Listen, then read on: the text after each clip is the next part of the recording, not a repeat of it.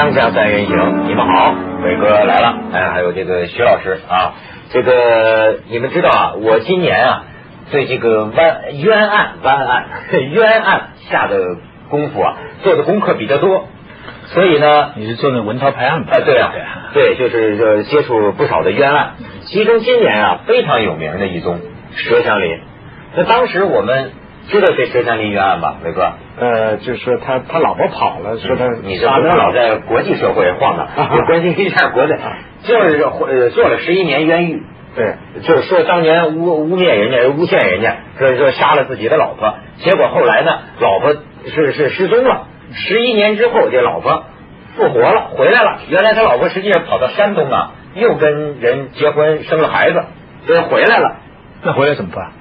回来两两个老公了吗？啊，是啊，现在这事儿，你你已经你已经说他死了，那这俩这个婚姻算怎么回事啊？嗯但当然，这俩也不可能再在一起了。嗯。那佘祥林人家现在还琢磨着想再娶老婆呢。靠什么娶老婆呢？就靠他拿的这点赔偿，因为做了十一年牢冤狱的人出来，我那阵儿做节目的时候，我知道他的律师嗯。提出四百多万嘛，嗯。他参考了很多，但是啊，其实这都是有技巧的，嗯。这当然咱不也妄自评论，比如说我提这么多，呃实际上我也知道我可能拿不了这么多，嗯这里面要价啊这里面有个关键的理据，嗯，四百多万，现在这个判下来，呃，这个佘祥林将获将近四十六万元的赔偿，提出四百多万，最后拿到四十几万，十分之一。他那四百多万主要的理据有三百八十多万是什么呢？精神赔偿嗯。可大家都知道，精神赔偿在我国法律语焉不详，哎，那么这项就没法说嗯，没法说。我比较感兴趣的是这四十多万，四十多万是怎么算出来的呢？你就看中人家四十多万，哎，对了，如果有一笔钱是这个荆呃荆门市中级人民法院，因为荆门市中中院当时错判了啊。荆门市中院支付的二十多万元，这二十多万元呢，呃，还有呢，这个京山县政府支付的二十万元家庭生活困难补助金，那么他这个钱是按照国家工作人员每天的平均工资六十三块八毛三进行计算，年工资呢就平均每年就一万六千零二十四块，所以得出佘祥林十一年的牢狱之灾可能得到的赔偿金大约是二十五万六千元左右。你明白吗？按照这个每天工资六十多块他赔二十多万，再加上这个县政府再给他二十万的家庭困难什么什么补助金，嗯，加一块儿，这就是一个四十多万。他接受了吗？现在？他他说呀，他说这个我迫切希望的是这钱四十多万就四十多万，但是尽快拿到手，因为我需要这些钱盖房子嗯，还有治我的病，为将来能工作治好病。如果可能的话，还要娶老婆，过一个正常人的这个生活。你看，就是你刚才讲的，他他说他现在有病，当年给打的，因为你制造冤案，他当年有他的口供，他承认了吗？他当初认罪了吗？认罪了，但是呢，我采访过，他没杀过他老婆，他对佘祥林说是刑讯逼供，说的细节都讲出来了啊。刑讯逼供，按说你有刑讯逼供的情节，你公安局也得赔啊。对对可是现在问题在于，刑讯逼供的情节有证据吗？你也知道很难有证据，而且即便有了证据，嗯咱们中国你说这个可有意思了，有了这样的证据，也还要京山县公安局受理。哦，明白吗？他是告公安局逼供，然后还要公安局受理。对，比如如果您觉得您这个刑讯逼供给打伤残了，嗯你要提出证据去交让公安局来裁决。公安局既是运动员又是裁判员，他打了你，最后还是他来宣判我有没有对你刑讯逼供。嗯你说这事儿就几乎等于没法赔。嗯，这只有共产党有这个胸怀，自己的错误自己改正。这个公安局虽然在党的领导下，他可能没有我党这么光荣光荣伟大，对不对？很难做到，对不对？我觉得这个现在这个赔偿啊，刚才像的这个四十四十六万哈，嗯，呃，那我现在发现这个最近赔偿啊，好像逐渐逐渐的形成好像一种标准了。如果他这个认可的话呢，类似的都可以拿你的过去的工资作为赔偿依据。嗯可最近就是最近矿难不出了好多事儿嘛，嗯山西省政府呢最近出了一个呃文件，就是地方法律规定，就是说如果矿难死一个人，嗯啊要赔偿这个死者二十万。这二十万的标准怎么来的呢？实际上就是前一段那个广东矿难啊，就赔哎哎，然后赔的每个死者家属呢，给赔了二十万。嗯那么如果这个成为全国的标准，因为是地方上已经几次执行了，可能逐渐的会不会形成就是全国只要是公难啊工伤造成死亡，是不是每个人就应该赔二十万？因为现在山西省有了呃地方法律规定了，广东也有列案例了。那么这样的话，是你要说按这个标准来讲，他这个四十六万呢，等于他捡了两条命，哎，命才二十万嘛，对吧？所以哎是哎是不是？现在就是说这个逐渐逐渐，最近这个矿难事中国人命啊二十万一个，啊哎，就现在就好像逐渐形成一个标准了啊，形成标准就是二十万是一条命，嗯。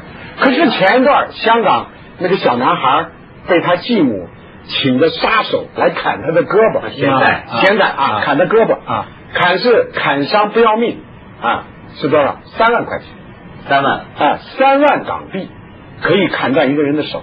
我原来知道，那黑社会有时候请教省港骑兵啊，嗯就如果你在香港得罪了黑社会的人，或者得罪了某人，你去买杀手的话呢，一条命的取命的钱呢是五万块钱，这么便宜啊？咱手才三万嘛，那这么看，就咱们啊这个白社会还是比较重视人民人民开玩笑，因为嗯我我听说过，原来这个呃东京的那个新宿那边黑手党，嗯他们要是要取一个人命，好像相当于一百万这样。就说你要叫某人杀一个人，后来韩国的去了，说降到八十万，嗯后来中国大陆的介介入了以后，说二十万就行了。就是说，打击了他那边的黑社会的市场啊，这个人民市场啊嗯，大幅的降低了，造成了不公平的竞争、全球化造成的情况嘛。可是你说五万一条命，这这简直不堪这个小可。，但是这这你们说的这都是江湖上的事儿，这个价格是比较混乱的，江湖江湖 一定。我还听说有的那个五万的、十万的，这都有过啊。这他们这是干什么的？这都还是议论要杀谁呀？穷嘛。你就说这些矿工为什么敢冒着生命危险去下矿？他下矿一个月能挣到两千块、三千块，甚至还要更多。但是你做什么活，一般人能找到两三千块钱的员工啊？现在你就是那广东地区这些这个我我们做工厂的一些人啊，嗯都都知道这个价码，请一个农民工来你这里做这个工人的话呢，一个月就六百块钱包干。所以我现在就感觉啊，这个也不用讳言啊，人跟人还真是不同，承心理承受能力对钱的这个衡量方法呀、真的是好不一样。这个你比如说，佘祥林坐十一年的牢，现在赔他四十多万，他也要，对吧？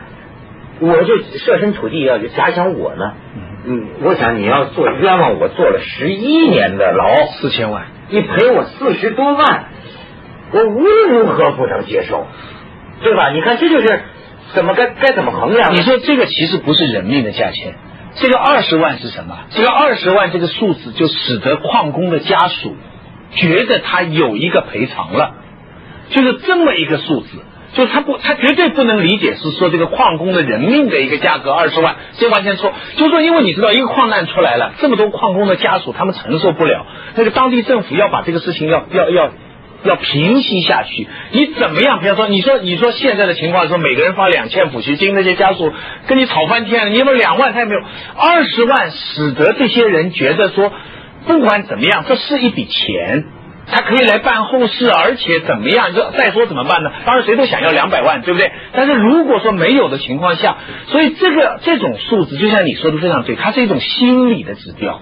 啊它就是能够使得一个人觉得说，哎，我有一点赔偿了，我觉得这是一个赔偿了，完全不是纯粹的一个价格关系。所以我现在觉得我们这些坐在空调房里的人哈，嗨，也就是说，呃尽其所能的为这个老百姓说两句话，但是实际上。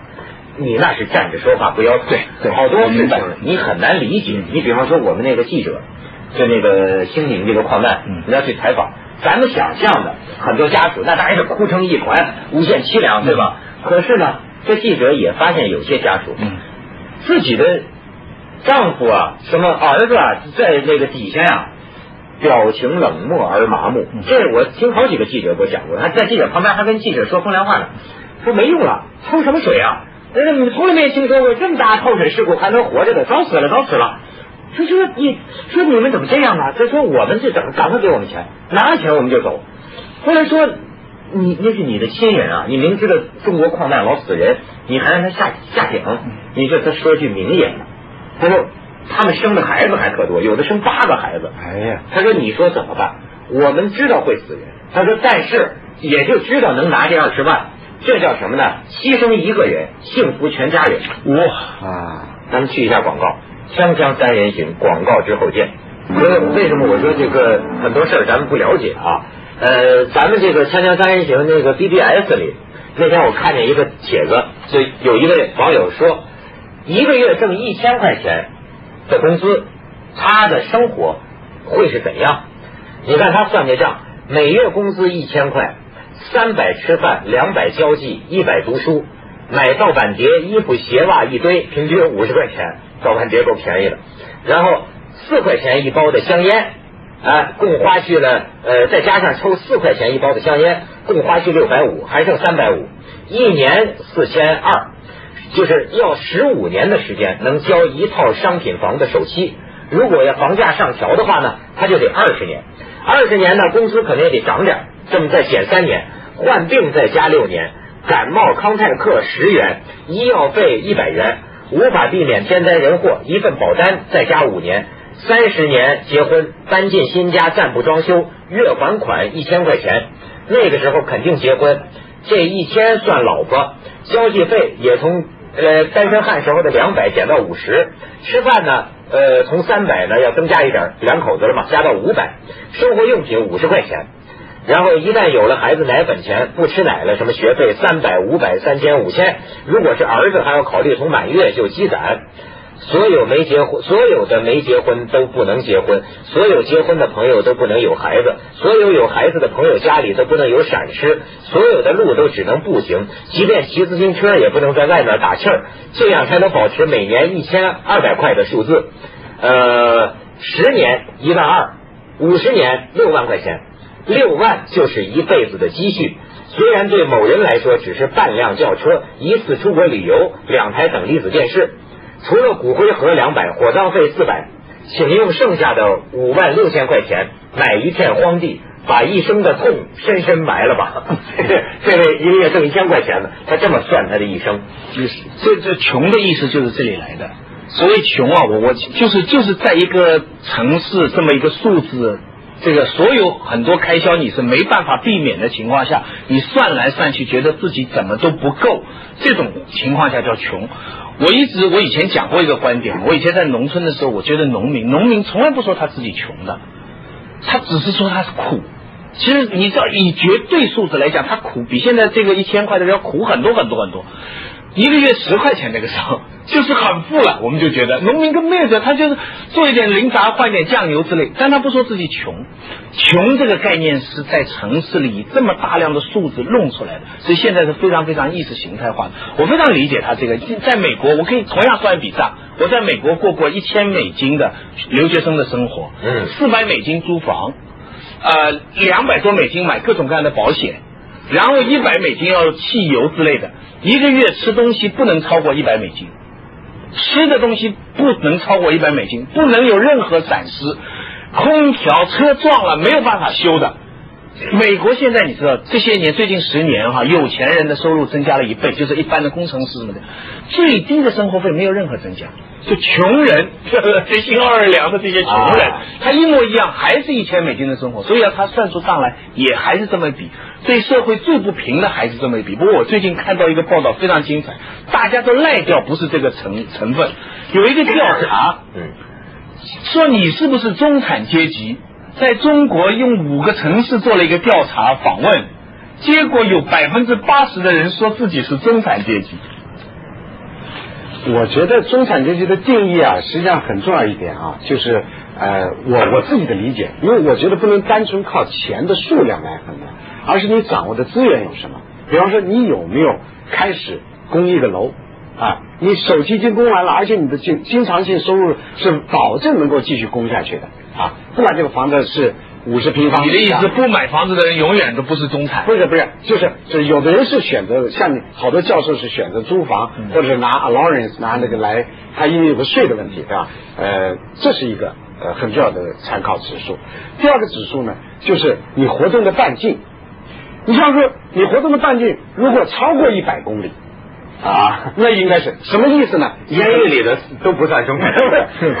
如果你在村里住的，你永远就是走在啊三公里以内的地方的人，你这怎么叫中产阶级？一百公里呢，你可能要用汽车，也可能要用这个这个火车啊。这个你你这是过去的算法，过去算法。今日我中国农民，那家伙漫漫万里路啊，就是你 这移动范围可大。你这这打工的。挖矿的，对啊，那离离乡背景，离乡背景这么远，南都算中产了。上上上访的，村别住了。问题是啊，他矿工呢，不是你想象的，他每个星期会走一百公里去干事去的，他一年走一次一百公里或者五百公里，然后就在那待着，待两三年打工才回来的。你就是经常性的活动范围。哎，然后举举个例子，你过去在一个月内，你是不是活动的公里数加起来超过一百公里？你肯定超过了啊！这就是证明你的活动范围和你的房房子手机你也付了啊，可是不每数你都给付完了，对吧？有可能，因为你不能说第二套、第三套、第四套房子，咱们就是一套房子。那么西方过去定的，我知道欧洲人定中产阶级，他就是说有没有自己的房子，有没有交通工具，另外有没有每年出去一次旅游。那照你的意思，新奥尔良这难民现在全算中产阶级，那都要迁移了。要要要你要你这个算法，美国就出大问题了。嗯，美国有很多算中产阶级的，可是只有百分之十的美国人有护照，百分之九十的美国人从来没离开过美国。照你这一百公里啊，一百公里，你美国的概念，我告诉你，欧洲人所谓的旅游啊，就跟咱们中国跨省旅游一样啊。我们从山西省到河北省旅游，或者到河南省旅游，就是一个法国人到英国去旅游，或者一个法国人到西班牙旅游，一样道理的。所以他们说出国出国，实际上美国这么大的国家，他根本就跟中国人一样，根本不需要出去。中国自己各省的旅游，或者美国各州的旅游，已经足够你玩的了。啊，空姐就是最有钱的人了。空姐属于富裕的，中产阶级空姐啊。锵锵三人行，广告之后见。说发展了 GDP，不但可以让人失去对贫穷的记忆，而且会让咱们就是是什么让我们失去了对穷人的理解。他说，沈阳街头有妈妈卖儿卖女，这个母亲说，因为丈夫欠债七千块钱被关起来，只好卖儿赎夫。呃，有母子三人哭作一团的照片，那就有人议论说没人性，那至于穷到这个地步吗？要要卖卖卖儿卖女。然后说，现在碰到乞丐的时候，你怀疑他是真的贫穷还是乞讨致富；碰到卖儿卖女，你设想他并非如此落魄，而只是在表演悲情。是的，你看到了很多骗局，你在脑海里已经勾销了某些人被迫无奈的可能性。江苏江阴有一位死去的老太太，这事儿就有一位死去的老太太在火化之前复活了。她说他已经装死三天了，因为害怕火烧，就自己活过来了。他为什么装死呢？嗯，是因为他患了癌症，已经用了五六千块钱治病，他不愿再用子女的钱，而他一共有九个九个子女，所以人民又不相信了，说有九个子女怎么会穷到这个地步呢？啊！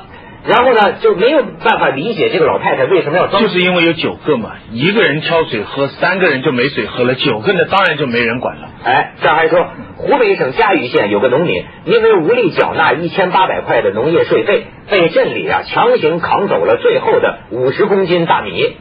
这是一个黄继光式的抗洪英雄啊，是个抗洪英雄。他的生活现实：贫病交加，负债累累，两个女儿辍学打工，交不起每月八块钱的水费。他丧失了劳动能力，但是不是还有妻子吗？不是还有两个女儿在打工吗？怎么会穷到这个地步呢？如果你绝不相信一个家庭可能确实没有七千块还还债，当然也就不能理解为什么这个家庭会一贫如洗，只剩五十公斤大米却被收税人员扛走。所以说他的意思啊，就是现在人们的心灵啊，心呢越来越硬了。呃，这个社会当中，按说有无数的温柔服务和情调生活，但那不过是商业。如果你没有获得发展，世界对你可能是一座冰窟，你处身其中，没人知道你寒冷。如果你瑟瑟发抖，别人将认为你喜欢这种感觉，或只是在博取同情。你相信法律一定要严，欠债一定要还，有病一定要治，税费一定要交，这都是真理。但真理总是无情的，而为 GDP 发展尤其如此。你你能理解他？我理解他的意思，而且他这话等于我觉得都在批评我，我们自己都有这样的问题。真的就像他讲的一样，我有一次在等人。的时候，我不是专门哈，我在等人的时候观察了将近一个小时的一个乞丐的所有的行为，我看出他是在有表演的成分。嗯。但是当你你十开始一分第一分钟我同情他，五分十分钟以后我发现他是有表演的成分，我在旁边觉得有点。但是当你观察到二十分钟、三十分钟，你发现他这样表演来谋生的时候，你真的同情他。你你去试试看。你去试试看，你把饭丢在个垃圾桶里面，然后你再把垃圾桶把饭拿出来给小孩吃，你去试试看，人不走到绝路上会这样做吗？所以我那个时候。